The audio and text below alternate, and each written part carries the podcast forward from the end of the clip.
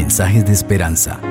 Reflexión diaria en el plan Reavivados por su palabra con el pastor Álvaro Rodríguez. Un saludo cordial, queridos amigos.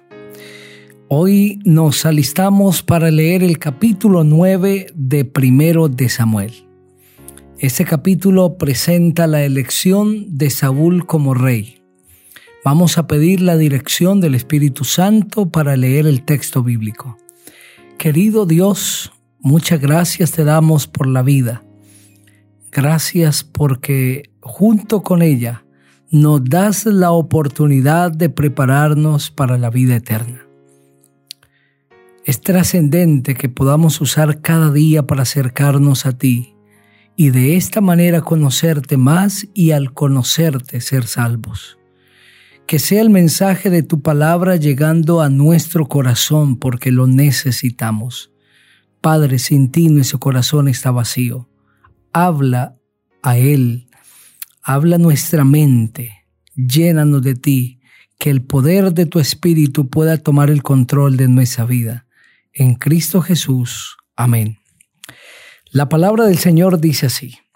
Había un hombre de Benjamín, hombre valeroso, el cual se llamaba Cis, hijo de Abiel, hijo de Seror, hijo de Becorat, hijo de Afía, hijo de un benjaminita.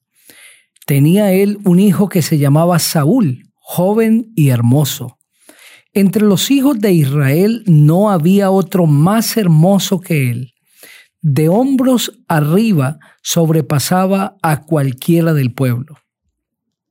Un día se perdieron las asnas de Cis, padre de Saúl, por lo que dijo Cis a su hijo Saúl, Toma ahora contigo alguno de los criados, levántate y ve a buscar las asnas. Y él atravesó los montes de Efraín y de allí pasó a las tierras de Salisa y no las hallaron. Pasaron luego por la tierra de Saalim y tampoco. Después pasaron por la tierra de Benjamín y no las encontraron. Cuando vinieron a la tierra de Suf, Saúl dijo al criado que tenía consigo, ven, volvámonos, porque quizá mi padre haya olvidado la preocupación por las asnas y esté intranquilo por nosotros. Y él le respondió, en esta ciudad hay un varón de Dios, es un hombre muy respetado todo lo que Él dice, entonces pasa sin falta. Vamos pues allá, quizá nos dará algún indicio acerca del objeto por el cual emprendimos nuestro camino. Respondió Saúl a su criado, vamos ahora, pero ¿qué llevaremos a ese hombre? Porque el pan de nuestras alforjas se ha acabado y no tenemos qué ofrecerle al varón de Dios. ¿Qué le podemos dar? Entonces replicó el criado y dijo a Saúl, mira, tengo aquí en mi mano la cuarta parte de un ciclo de plata. Se lo daré al varón de Dios para que nos indique el camino. Antiguamente en Israel cualquiera que iba a consultar a Dios decía, venid y vamos al vidente, porque al que hoy se llama profeta, entonces se le llamaba vidente. Dijo entonces Saúl a su criado, dices bien, anda, vamos. Y se fueron a la ciudad donde estaba el varón de Dios. Cuando subían por la cuesta de la ciudad, hallaron unas jóvenes que salían por agua, a las cuales dijeron, ¿está en este lugar el vidente? Ellas les respondieron, sí, aquí está. Daos prisa pues precisamente ha venido a la ciudad en atención a que el pueblo tiene hoy un sacrificio en el lugar alto. En cuanto entréis en la ciudad, buscadlo, antes que suba al lugar alto a comer, pues el pueblo no comerá hasta que él haya llegado, por cuanto él es el que bendice el sacrificio. Después de esto comen los convidados. Subid pues ahora porque ahora lo hallaréis. Ellos subieron entonces a la ciudad, y cuando estaban en medio de ella, vieron a Samuel que venía hacia ellos para subir al lugar alto. Un día antes de la llegada de Saúl, Jehová había hablado a Samuel esta revelación. Mañana a esta misma hora yo enviaré a ti un hombre de la tierra de Benjamín, el cual ungirás como príncipe sobre mi pueblo Israel, y él salvará a mi pueblo de manos de los filisteos, porque yo he visto la aflicción de mi pueblo y su clamor ha llegado hasta mí. Cuando Samuel vio a Saúl, Jehová le dijo, Este es el hombre del cual te hablé él gobernará a mi pueblo. Acercándose pues Saúl a Samuel en medio de la puerta, le dijo, Te ruego que me enseñe dónde está la casa del vidente. Samuel respondió a Saúl, Yo soy el vidente, sube delante de mí al lugar alto y come conmigo. Mañana por la mañana te despediré y te descubriré todo lo que hay en tu corazón.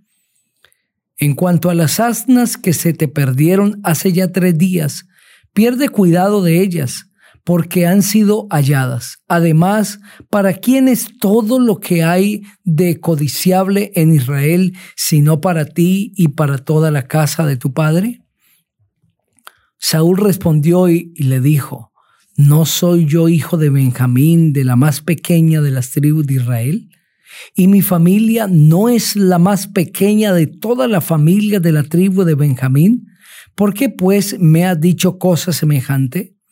Entonces Samuel tomó a Saúl y a su criado, los introdujo a la sala y les dio un lugar a la cabecera de los convidados, que eran unos treinta hombres.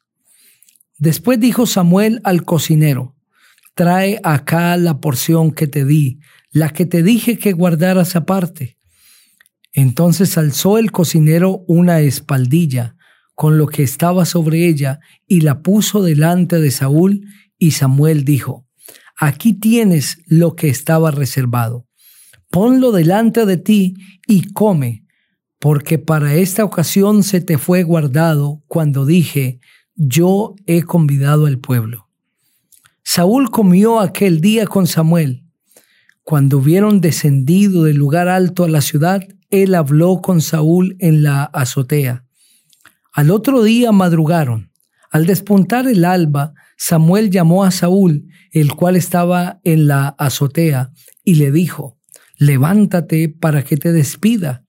Luego se levantó Saúl y salieron ambos, él y Samuel. Habían descendido al extremo de la ciudad cuando Samuel dijo a Saúl, di al criado que se adelante y se adelantó el criado. Pero espera tú un poco para que te declare la palabra de Dios. Amén. Este capítulo presenta la elección de Saúl como rey. Pareciera que es Dios el que está eligiendo a Saúl, pero realmente es el pueblo. Solo que Dios le está dando indicaciones a Samuel sobre la persona que el pueblo ha elegido y que cuando pensaron en que hubiese un rey en Israel, ya tenían en mente. Saúl y Samuel no se conocían. En el vasto territorio del pueblo de Israel, Samuel había ejercido un liderazgo profético, sacerdotal y espiritual, de tal manera que era reconocido en el pueblo de Israel. Sin embargo, Saúl no conocía al siervo de Dios. Pero sí sabía el siervo de Saúl la fama de Samuel. Y ese día que Saúl llegó a la ciudad, Dios le otorgó la bendición de ser escogido como rey a través de Samuel. Pareciera que Dios está haciendo esta lección porque en el versículo 15 la Biblia relata así, un día antes de la llegada de Saúl, Jehová había hecho a Samuel esta revelación. Mañana a esta misma hora yo enviaré a ti un hombre de la tierra de Benjamín, al cual ungirás como príncipe sobre mi pueblo Israel y él salvará a mi pueblo de manos de los filisteos, porque yo he visto la aflicción de mi pueblo y su clamor ha llegado hasta mí. Y cuando llega Saúl a la ciudad y se encuentra con Samuel, entonces Samuel le dice estas palabras. ¿Para quién es todo lo que hay codiciable en Israel sino para ti y para toda la casa de tu padre?